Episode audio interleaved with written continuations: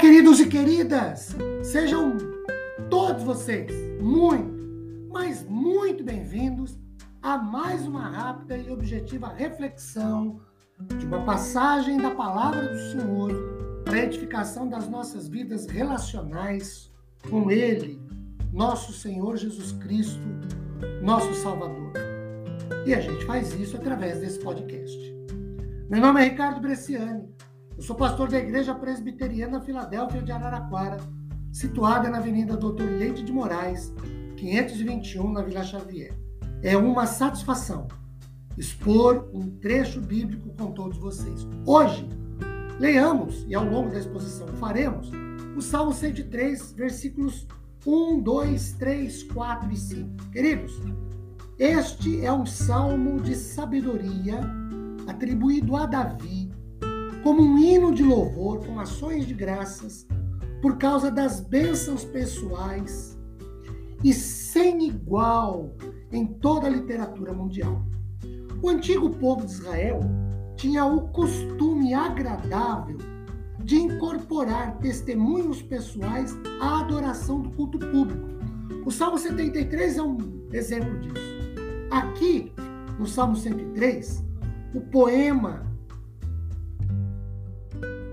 individual de ação de graças a Deus diante da congregação evolui para o estágio em que ele conduz o povo à adoração. O salmista procura, em primeiro lugar, avivar o seu próprio espírito para oferecer louvores e ações de graças a Deus. E depois, o espírito dos outros, ou a motivação dos outros. Queridos, o poema começa o salmista falando no singular. O verso 1 diz: Bendize, ó minha alma, ao Senhor, e tudo que há em mim, bendiga ao seu santo nome. A estrutura do salmo é, primeiro, louvor ao Senhor por seus benefícios. A gente vê isso dos versos 1 a 5. Segundo, louvor ao Senhor por sua misericórdia contínua. Podemos ver isso dos versos 6 a 10. 6 a, do verso 6 a 10. Terceiro, louvor ao Senhor por causa da glória transcendente e amoroso cuidado, do verso 11 ao 14. Quarto, comparação da natureza transitória da humanidade com o reinado eterno de Deus, do verso 15 ao verso 19. E por último, convocação de dos céus e da terra para que bendigam ao Senhor. Verso 20, 21 e 22. Nós nos deteremos apenas nos versos de 1 a 5.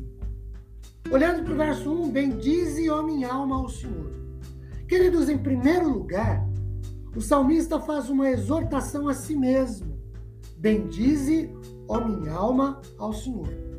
No termo traduzido por alma, no hebraico, nepesh, como também na expressão paralela, tudo o que há em mim, o salmista se refere a todo o seu ser.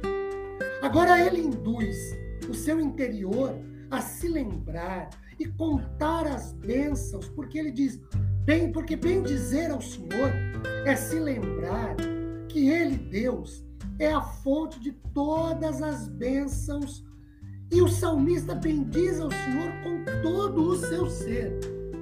Razões para bendizer ao Senhor. Olhando para os versos de número 3, 4 e 5, nós temos, primeiro, Deus perdoa, por isso ele deve ser aquele a quem se bendiz.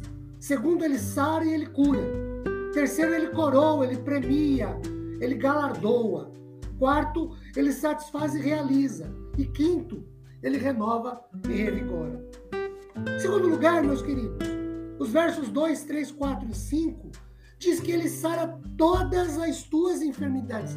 Há pessoas justas que sofrem constantemente de doenças, apesar de orarem continuamente pela cura.